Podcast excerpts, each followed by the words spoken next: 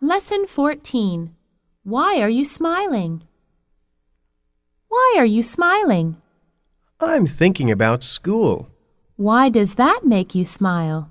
because there is no school tomorrow. Oh, I see. Now you're smiling too.